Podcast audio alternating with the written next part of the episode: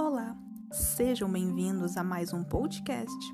Desta vez o tema será a comunicação assertiva, utilizada não apenas para o uso dentro da empresa, mas como algo de grande valia para a vivência social de todos nós.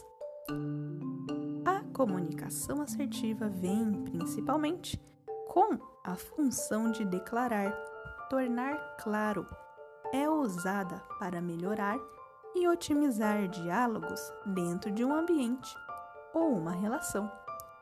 Ela surgiu como ferramenta de trabalho pensada para extinguir a agressividade, cortar as relações passivo-agressivo e o desrespeito. Seu principal objetivo é que todos entendam e desenvolvam o seu lugar de igualdade tanto em dar a sua opinião quanto em aceitar e levar em conta as ideias do outro. Ao colocá-la em prática, é preciso estar atento.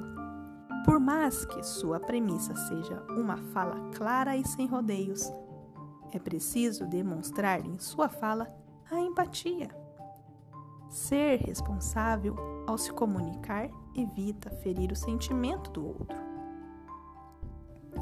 É preciso se colocar no lugar do outro, pensar em uma maneira de oferecer a sua opinião de forma respeitosa.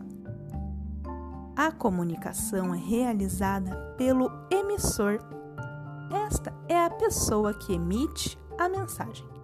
O receptor é aquele que recebe a mensagem e o canal de comunicação é o meio, o elo entre o emissor e o receptor onde é possível troca de falas, respeito pela fala do outro e a linguagem adequada para o momento. É preciso lembrar que depois de todas essas informações, a essência da comunicação efetiva é o respeito. O respeito pelo outro, por si mesmo e pelo ambiente. Muito obrigada pela atenção de vocês. Desejo uma ótima semana e até breve.